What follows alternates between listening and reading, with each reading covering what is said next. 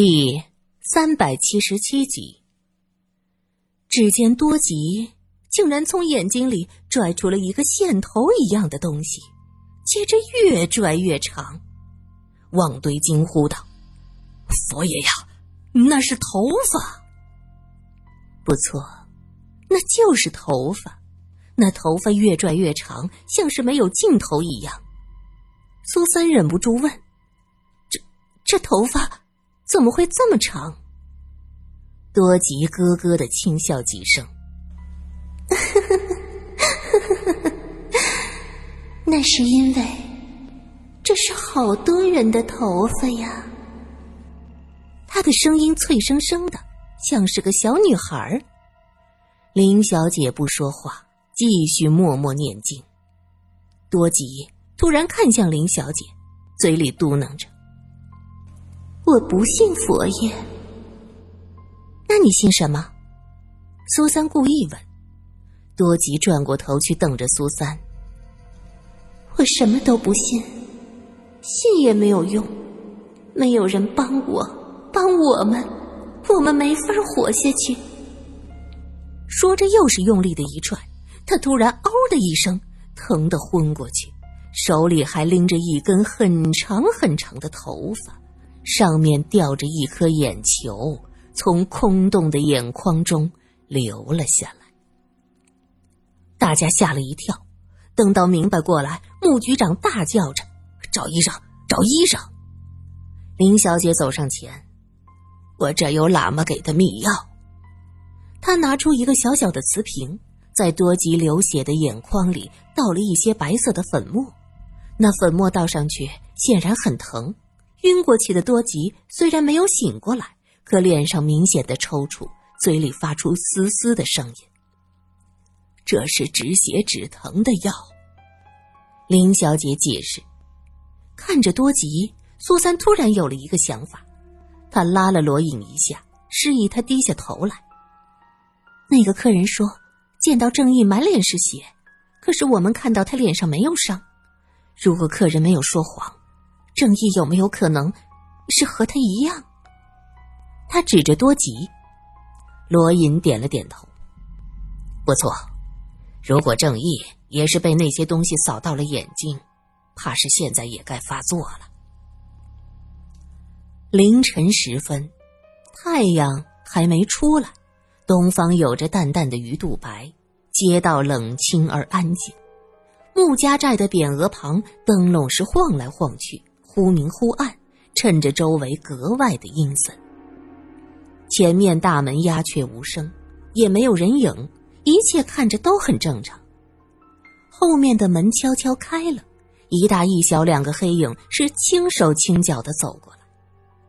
远远的望过去，大的脚步踉跄，小的扶着大的。这俩黑影往前走了一会儿，就绕进了一条巷子。一个孩子的声音说。二哥，这个时间哪有医馆能开门呢？有啊，怎么没有正经的医院？我们已经有一个同伴在那儿住下，你要不要去呀？罗隐和苏三从巷子的一角闪出来，正义暗道一声不好，拉着弟弟扭头就跑。郑二少爷，这是要去哪儿啊？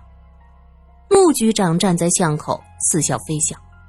郑理叫道：“二哥，咱们上当了。”郑义一只手捂着眼睛，一只手拉着弟弟，低声道：“我随你们去，千万别叫我大哥知道，否则，否则我们兄弟就没命了。”兄弟二人被带到警局，期间郑义一直捂着眼睛。苏三问：“里面是有头发出来了？”郑义没吭声。郑理则是惊道：“你怎么知道？一样啊，我们有个人也是这样的症状。”然后，苏三故意冷冷的说道：“那头发越来越长，最后扑通一下，眼珠子也被头发带出来。你们郑家到底是养了什么妖怪，害人害己？”郑理闻言吓坏了，紧紧的搂着郑义的胳膊。二哥，怎么办？他一定会杀了我们的。他是谁？罗隐问。郑理看了哥哥一眼，欲言又止。郑义，你要明白，现在遇见的事情已经不是你自己能解决的了。晚上你讲的那些事儿，那具婴儿尸骨的故事，我是半点不信。你还是说实话吧。穆局长一把抓住郑义捂着眼睛的那只手，用力的一转，郑义凄惨的大叫一声。那只受伤的眼睛显现出了，上面赫然是一根长长的头发。房间里没有开窗，并没有风，可那头发却像是有生命，左右晃动着，甚至还向前努力的探了一下。这样一伸展，郑义就疼得大叫一声：“这到底是什么？”正义，你知道，对不对？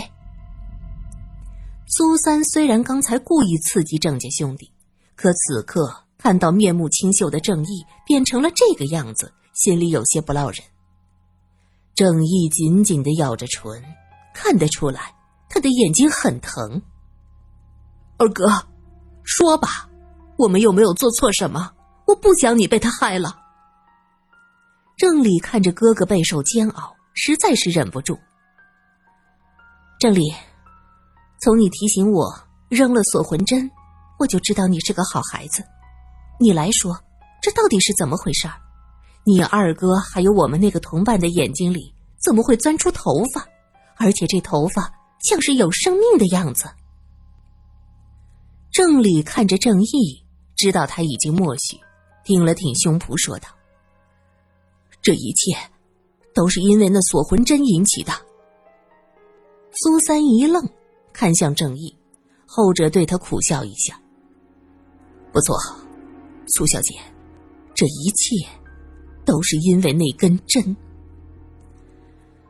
就像你怀疑的，那根针就扎在婴儿的尸体上，不是一具尸体，是很多具。那些尸体就埋在那条石子路的下面。郑义捂着眼睛叹了口气。很多婴儿，哪来这么多婴儿的尸体？穆局长眉头紧皱，猛地一拍桌子：“莫非你们郑家在贩卖婴儿？”“，不不不，不是贩卖婴儿。”郑理吓了一跳，浑身一哆嗦。“你们可曾听过喜女？”郑义悠悠的说着。罗隐和穆局长对视了一眼。目光中充满了茫然，这是什么东西？苏三在一边解释：“喜女源于风水说，说某家风水不好，要喜女几代。当然，到底是喜几代，还是要听风水先生的。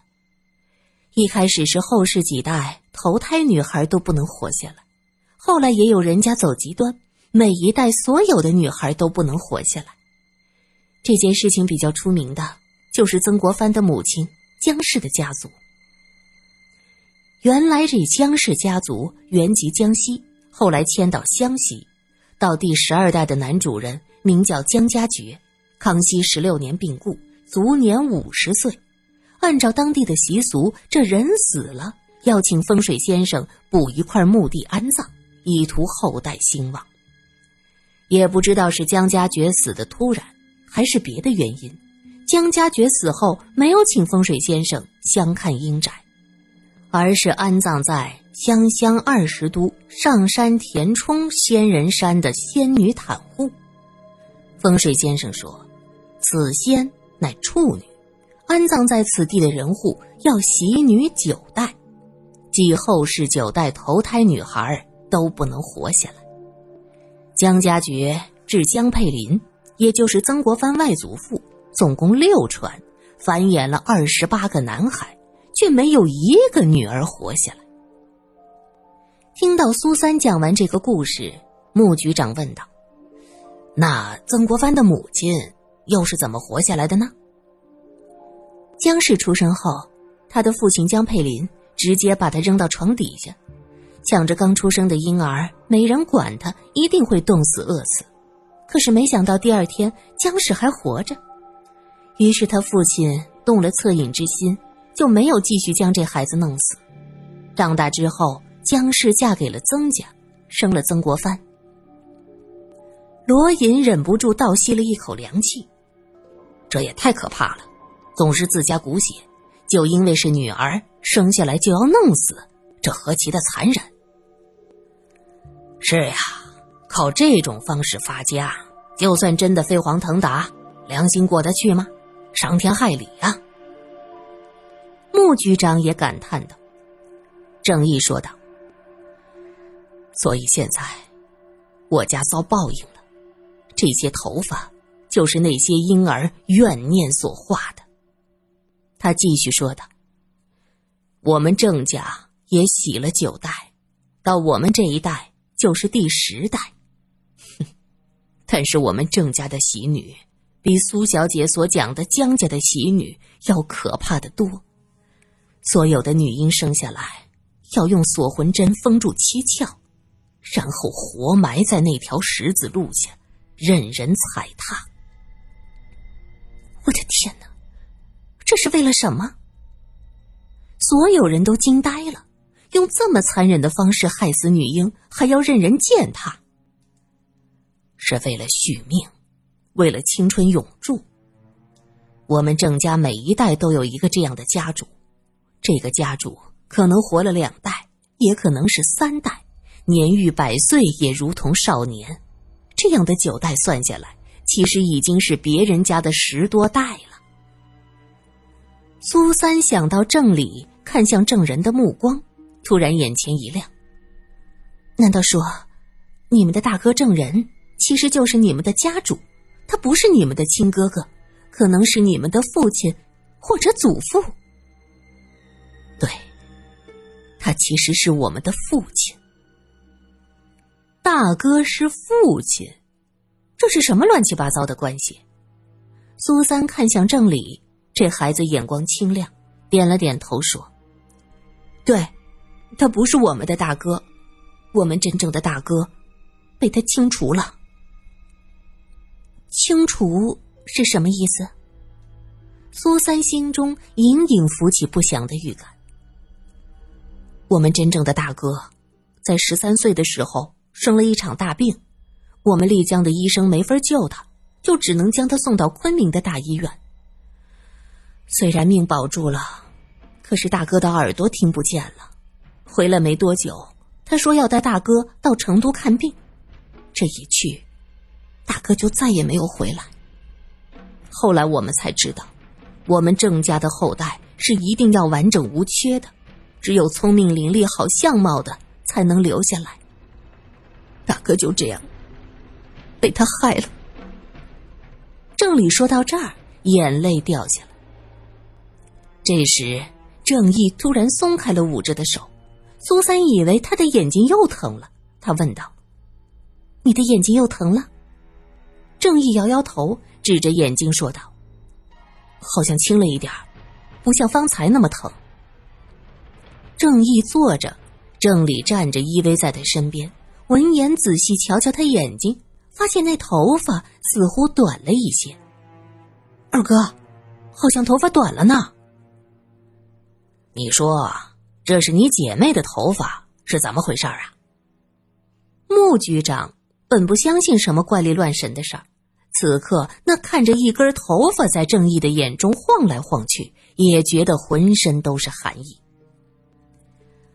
那些婴孩，任人践踏九九八十一天，就要移走。罗隐恍然大悟：啊，是移到了女池。这些代下来，我们郑家死了无数的女婴。郑家发达之后，历代娶的都是穆家的女子，可是郑家夫人却都不长寿。你们知道是为什么吗？郑义满脸悲愤，郑理也揉了一下眼睛，要将眼泪揉回去。罗隐和穆局长对视一眼，他们不知道是什么原因。苏三是女性，能体会到女性敏感的内心，她点了点头说。要是我猜的没错，历代的郑家夫人都是因为伤心过度去世的。是的，郑家和穆家世代联姻，那些穆家女孩嫁过来生了女孩，才知道郑家有这样残忍的传统。苦苦哀求，也保不住自己的孩子，又被威胁，不能把郑家的秘密讲出去。时间久了，长期压抑，便年纪轻轻的郁郁而终。他们死了，郑家的家主就不再娶妻，只娶妾，因为那些妾都是穷人家的女儿，没有根底，好控制。一代一代的郑家家主就这样生下无数的女婴，而每个女婴出生后都被用锁魂针钉入七窍，活活的埋进十字路，让人随意的践踏。践踏够八十一天，再移到女池的下面。可是那柳树下的婴儿尸骨，明显不止死了八十一天呢。罗隐问道：“那是因为，他命令我将十字路下的婴儿尸体移走。我移走后，担心被人发现，就在池子里找了一具年久的尸骨埋在柳树下。没想到真用上了。”正义苦笑：“我费尽心机。”还是被你们发现了。那为什么说这一切的一切都是锁魂针引起的呢？苏三对这句话耿耿于怀，因为毕竟是他捡到的锁魂针。郑家兄弟说的一切都是因为锁魂针所引发的，这让苏三很是郁闷，好像自己才是罪魁祸首似的。我看到你拿着锁魂针，一再叫你扔掉。可你呢，竟然将那针扔到了女池。郑理说到这儿，小脸气得通红。苏三急忙解释：“不是我扔的，是林小姐捡到的那根针。她听我说是什么锁魂针，觉得不好，就随手扔了。谁知道那东西不能扔到水里呀？不是不能扔到水里，是不能扔进女池。”